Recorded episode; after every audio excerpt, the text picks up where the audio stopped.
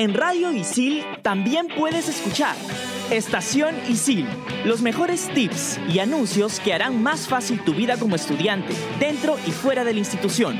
Un programa creado para ti y para toda la comunidad Isil.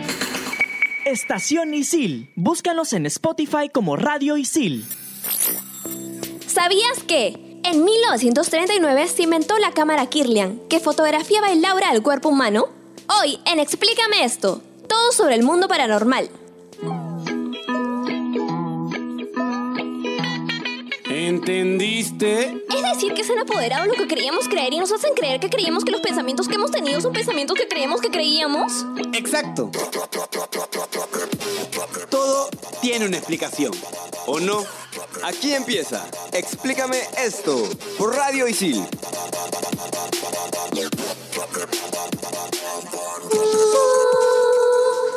Bienvenidos al mundo paranormal, explícame esto. Somos las gemelas malditas y venimos de las ultratumbas. Hola, hola, bienvenidos a Explícame esto. El día de hoy tenemos un programa preparado especialmente para darles miedo. Queremos que se asusten ahí en sus casas donde nos estén escuchando. Les habla Martín Zúñiga de Periodismo Deportivo y me encuentro con... ¿Qué tal? Les saluda Renzo Rostein de Periodismo Deportivo y se ha determinado que escuchar este programa a medianoche puede convocar espíritus. Mm, Hola gente, ¿cómo están? Yo soy Gabo Villafuerte de la carrera de Comunicación Integral. Y yo soy su roquerita civila de comunicaciones y también la gemela malvada. Según lo que indica la RAE, lo paranormal es aquello que no se puede explicar científicamente porque no se ajusta a las leyes de la naturaleza. Entre estas cosas tenemos la psicofonía, la telequinesis, la reencarnación. la política del Perú. Exactamente, que tampoco tiene una explicación ni una lógica. Entonces, todos estos temas, salvo la política, vamos a tratar de explicarlos el día de hoy. Pero hay un término que también va de la mano con lo paranormal, que es la magia. Ustedes se preguntarán, bueno, ¿por qué la, tipo magia? de magia que que hacen los, los trucos de magia, los magos. Harry o- Potter. Vamos a empezar por ahí, fíjate. La magia, eh, según lo que también dice la RAE, es un conjunto de conocimientos y prácticas con los que se pretende conseguir eh, eventos extraordinarios o hazañas extraordinarias, ¿no? A través de técnicas, de trucos, de ciertas habilidades. Y digamos que el primer indicio de magia se tiene en Egipto, ah, hace 5.000 años antes de Cristo, donde un mago llamado Didi le quitó la cabeza a un pollo o un ganso, todavía hay varias versiones que no se ponen de acuerdo en ese punto. El hecho está que le quitó la cabeza al pollo delante del faraón Keops y luego la volvió a poner en su lugar y el pollo seguía vivo, caminando como si nada hubiese pasado. A partir de eso, la gente pensó de que este, este señor Didi era un enviado de los dioses Ajá. y ganó muchísimo respeto. En los mercados antiguos de, de Grecia podíamos conseguir, eh, digamos, el inicio de los primeros eh, fakirs que tragaban fuego, eh, dormían sobre de clavos o que también hacían magia con monedas o con pelotas o cubiletes, ¿no? que son estos vasitos que le pones a, a unas bolitas y tratas de, de marear a la gente y que adivinen en qué vaso está, está la pelota. Eso, digamos, es el primer indicio de magia que hay. O sea, siempre intentando engañar a alguien o tratando de dar a conocer algunos poderes sobrehumanos. Desconcertar a la gente. Desconcertar o más bien este, aprovecharse de alguna distracción, que es lo que se basa la magia o el ilusionismo moderno. ¿no? O gracias a el siglo XIX hay un señor que se llama Robert Houdin que hacía o fabricaba relojes y alquiló un teatro y empezó a hacer este, trucos de magia. Lo que hoy conocemos actualmente como, bueno, magos peruanos excelentes como Plomo, que acompaña a la selección peruana, eh, Cory, Sí. eh, Chris Angel, David Blaine, Dynamo. Sí, claro, Digamos, son herederos de esa corriente, pero son elementos de, de espectáculo. Bien, pero explícame, Martín, ¿cuál es la diferencia entre hechicería y brujería? Bueno, la principal distinción entre brujería y hechicería es que en esta última no existe un pacto con el diablo. Así que mientras la brujería utiliza hierbas, ungüentos y alucinógenos para producir sugestión en sus víctimas, la hechicería usa materiales empíricos. Así se puede decir también que tenemos dos tipos de brujería. La antigua, que todavía subsiste y es la de los filtros amorosos y la adivinación o hechicería, los amarres, por así decirlo, y la demoníaca, vinculada a los aquelarres, que eran este tipo de reunión, reuniones nocturnas de brujas y brujos, y relacionado al diablo o la brujería. Y hablando de brujas, Gabo, cuéntanos sobre la bruja de Salem. ¿Qué información tienes? Bien, las brujas de Salem, eh, bueno, nacen en la ciudad de Salem, de Estados Unidos, en 1692.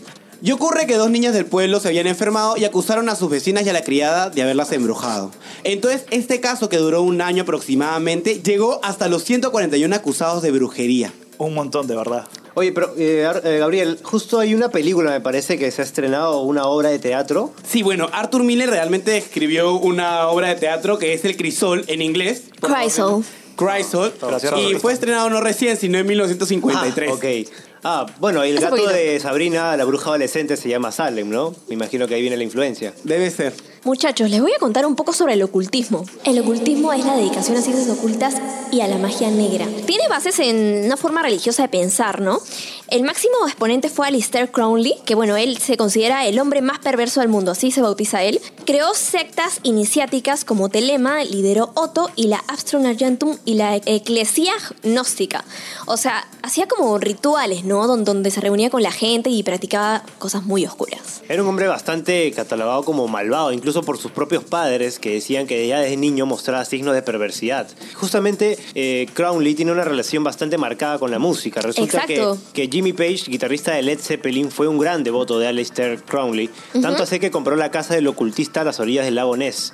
En dicha casa murió el baterista de la banda ahogado en su propio vómito tras consumir más de 40 vasos de vodka. Y tú sabes que Led Zeppelin tiene bastante re- relación con el ocultismo porque también se dice que Jimmy Page, el guitarrista, hizo un pacto con el diablo y que por eso se vengó y murió el hijo de Robert Plant, ¿no? Está bastante relacionada la banda con esto. ¿Y qué me cuentas del espiritismo? El espiritismo, bueno, estudia la relación con el mundo terrenal y espiritual. Eh, las personas que tienen más conexión con, con el mundo espiritual serían los medios, ¿no? Ellos tienen este don que, les ha que se les ha regalado para conectar con el mundo terrenal y espiritual. Y bueno, también existen rituales para contactar con este mundo, ¿no? ¿La Ouija tiene que ver con esto? Claro que sí, es uno de los rituales de espiritismo más conocidos. Ok, chicos, ya saben, no jueguen la Ouija porque esto se puede descontrolar, ¿no? Chicos, estoy sintiendo como un aura extraño acá en cabina, ¿lo sienten? Yo estoy viendo dos civilas. Les cuento que acaba de venir mi hermana gemela malvada. Ella es, ella es la más friki y rara de toda la familia. Y la tenemos de invitada porque nos va a hablar sobre el Halloween. ¿Cómo estás, hermana querida? Hola, chicos. Espero no haberlos asustado. ¿Cómo están? Excelente. Bien Daniela. civila Daniela. Cuéntanos sobre el Halloween. ¿Tu fecha favorita?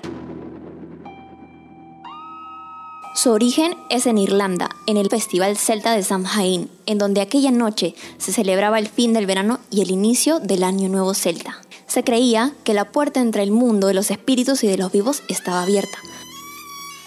Como costumbre, utilizaban nabos llenos de carbón ardiendo para guiar a los familiares fallecidos y asustar a los malos espíritus. O sea, ¿y, y de dónde viene lo de las calabazas? ¿Eso viene en esa época? Esto sucede en el siglo XVIII, pues había una gran cantidad de calabazas en Estados Unidos y eran fáciles de tallar.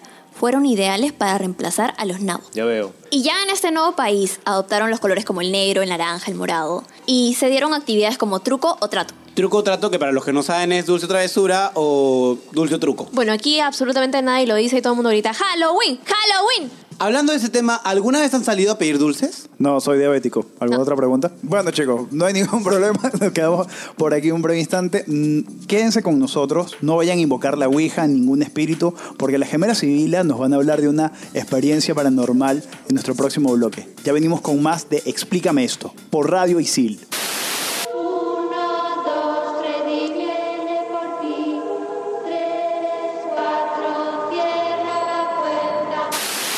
Explícame esto por Radio Isil.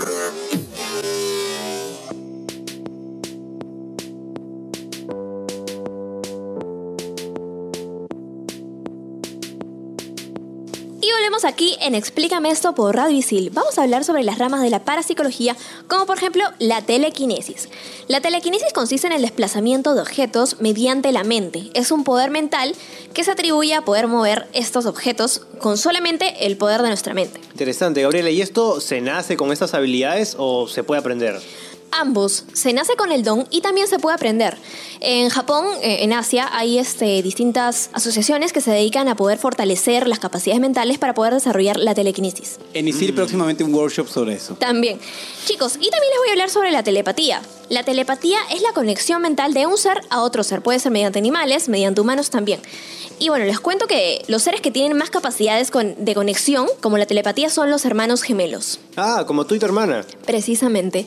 Y bueno, también tenemos otra experiencia parapsicológica que es la reencarnación. Renzo, cuéntanos sobre eso. Bueno, la reencarnación simplemente es una creencia que se tiene de que se muere y tu alma va a parar a un cuerpo nuevo. No vas ni al cielo ni al infierno, todavía te quedas acá en la tierra porque tienes asuntos pendientes. Incluso hay una nueva teoría que indica que la reencarnación tiene que ver con los signos zodiacales, que o sea, las 12 casas eh, son las 12 oportunidades que te da la vida para finiquitar los asuntos pendientes y según el signo que tengas es las veces que ya has re- reencarnado. O sea, yo soy Libra, yo soy la séptima casa, es decir, que ya he tenido seis vidas anteriores. En cuanto a la reencarnación, no todos eh, se renacemos en cuerpos humanos, según el, budismo, eh, porque dice que el karma acumulado de algunas conciencias las conduce a otros reinos de existencia. En el budismo se conocen seis, todos ellos de naturaleza samsárica y condicionados por el karma, pero diferentes por la cantidad relativa de sufrimiento o felicidad que se viven en cada uno de ellos. Se dividen en tres reinos inferiores, el de los seres infernales, el de los espíritus hambrientos y el de los animales, y tres reinos superiores, el de los humanos, el de los semidioses y el de los dioses. O sea, se podría decir que nosotros estamos en el reino humano, que es como una especie de punto medio. Intermedio. Exacto, donde dependiendo de, lo- de nuestras acciones que hagamos aquí en la tierra, bien o mal, iremos para el reino superior o un reino inferior. Bien, y otra experiencia parapsicológica es el desdoblamiento. Cuéntanos un poco, Sibila. El desdoblamiento es la capacidad que tenemos los seres humanos para poder salir de nuestro cuerpo mediante el sueño. Yo he tenido muchas experiencias este, de, este, de este tipo y podría decirte que se conecta ¿Muchas? también con... Sí, y se conecta también con el mundo espiritual. O sea, el doc- Doctor Strange y tú con la proyección ast- astral, ¿no? Claro, es Doctor Strange yo lo he visto en uno de mis sueños también. Ok. A ver, muy aparte de ti, ¿hay alguno que haya tenido alguna experiencia? ¿Levantarse para ir al baño cuenta? Eh, no, para- paranormal me No. refiero. A ver, les voy a contar mi primera experiencia de desdoblamiento. Pasó así, yo estaba durmiendo en mi cama, bueno, no, ¿en dónde más? de repente yo sentí entre sueños como que, me da como que vértigo, como que ganas de vomitar, no sé, como que... mm, mm. Y luego me desperté, ¿no? De repente comencé a levitar y me choqué en el techo donde me vi fijamente a mi cuerpo, ¿no? Y comencé a jalarme de la cortina y yendo hacia el cuarto de mi madre, también la comencé a llamar y gritar y gritar con tanta desesperación. Tanto, tanto, tanto que, mi- que, mi, que mi, de repente me desperté y estaba mi mamá al costado con mi papá, con mi hermano, con mi hermana gemela también, diciéndome, ¿qué te pasa? Y yo le dije, les estaba gritando a ustedes, los estaba llamando y no me estaban escuchando, ¿no? Y bueno, mi mamá, que ya tenía experiencia con estas cosas, me dijo que había tenido un desdoblamiento. Y en ese momento, o sea, tu cuerpo físico estaba completamente echado. o sea, dormido. no se movía para claro, nada. dor- estaba dormido. Yo Wow. estaba volando prácticamente encima de mí misma.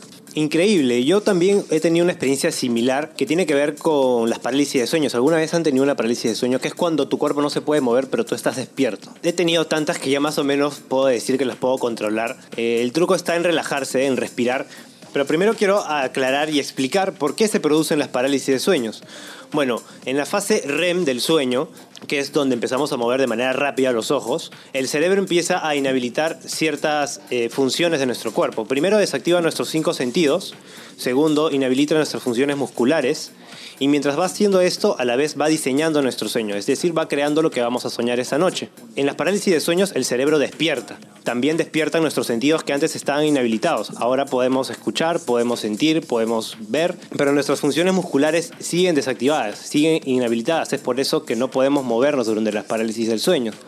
Entonces el cerebro esto lo interpreta como que, oh, ok, seguimos durmiendo, entonces crea un sueño, empieza a crear un sueño y es ahí donde se produce una combinación entre el mundo real y el mundo de los sueños. Es decir, empezamos a tener un sueño lúcido y es el temor, el terror a lo desconocido lo que hace que empezamos a sentir presencias, a escuchar ruidos, etc.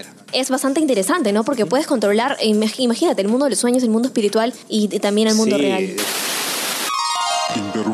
Este programa para conectarnos un momento con la naturaleza.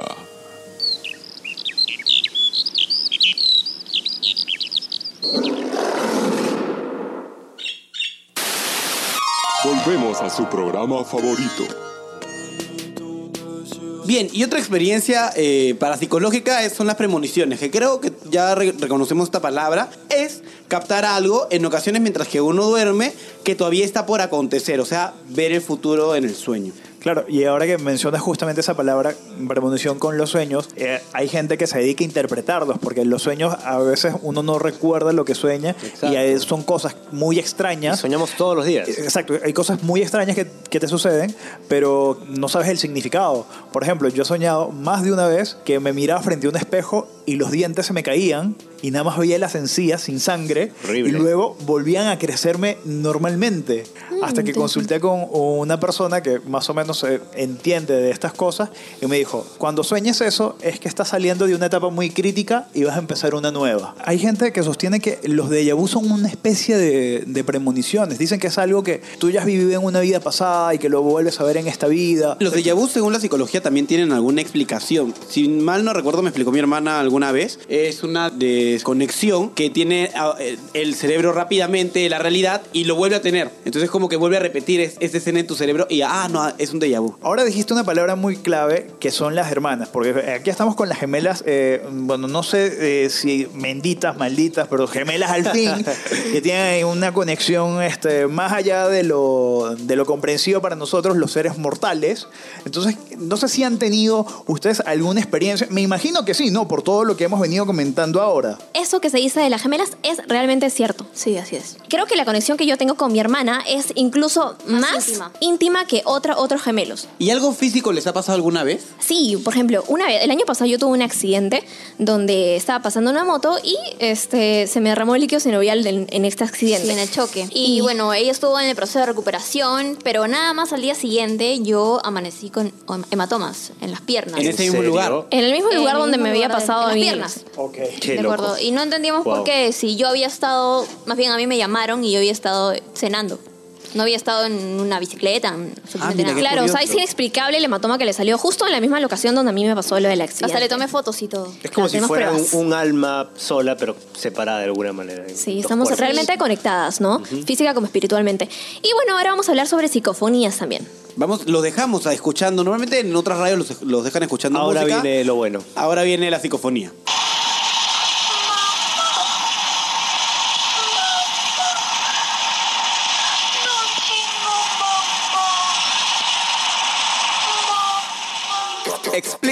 Esto por Radio Isil.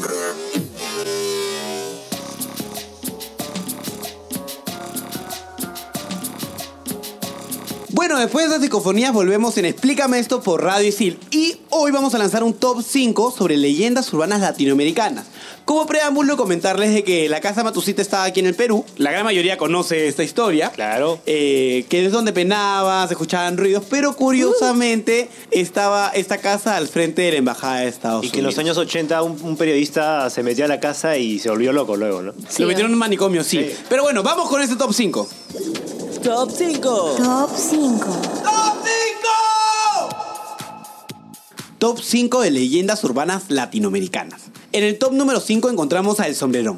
Este personaje mitológico de Guatemala se representa como un enano con sombrero grande y una guitarra que canta serenatas y enloquece a las mujeres. Además, les trenza el pelo y trata de hacer que se vayan con él para incrementar el número de almas perdidas gracias a sus poderes. Se dice que si una mujer de cabello largo se siente perseguida por el sombrerón, debe cortarse el cabello para no ser raptada por él. Voy a cuidar mi cabello. En el top número 4 tenemos a El Cuco. Todo el mundo ha escuchado del Cuco, el aliado de los padres para hacer dormir a los hijos. El Y- primer monstruo de todos. Exacto, y es que justo es eso. El Cuco es un personaje que rapta a los niños que no se duermen. En el top número 3 tenemos a El Silbón, conocido en Venezuela y Colombia.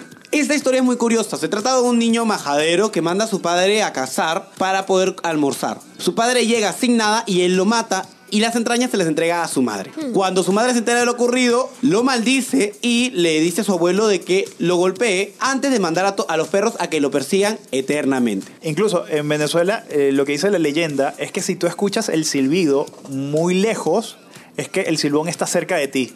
¿Y qué hay que hacer para, para que no te? Bueno, atrape? depende de la dirección donde oigas el silbido, hay que alejarse caminando de espaldas, persignándose y rezando el Padre Nuestro. Es que el silbón es un presagio de muerte y se le imagina como un fantasma delgado y alto. Se parece a mi ex. Bien, en el top número 2 encontramos a La Llorona. Algunos hemos escuchado de ella, pero es más conocida en Argentina y México. Esta mujer es sinónimo de malos presagios y su presencia provoca enfermedades, empeora la condición de quienes ya están enfermos o acarrea desgracias a los seres queridos.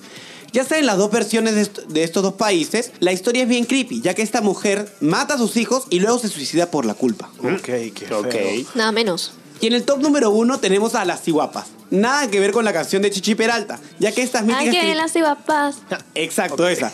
Esta mítica criatura femenina es reconocida en República Dominicana. Ellas tienen la piel oscura o azul, ojos negros, un pelo largo que utilizan para cubrir su cuerpo y los pies al revés. Y según la leyenda, salen de noche y a menudo seducen a los hombres que se cruzan en su camino. Para matarlos, supongo. No, para invitarles un café. Bien, y tenemos el chupacabras en nuestro bonus track, que es reconocido en toda América. Este reúne rasgos tanto de vampiro como de reptil y tiene el tamaño de un oso pequeño. Aquí en Perú hay una leyenda urbana buena que dice que si pasas el puente de los suspiros sin respirar se te va a cumplir un deseo. Así que chicos, ya saben, si quieren cumplir un deseo, pasen a por el puente de los suspiros. Sin respirar. Y está en la selva también tenemos al Tunche, ¿no es cierto? Pero, ya eso será para otro programa. Vamos con la recomendación del día. Muy bien, la recomendación de esta semana, por favor, repica de tambores.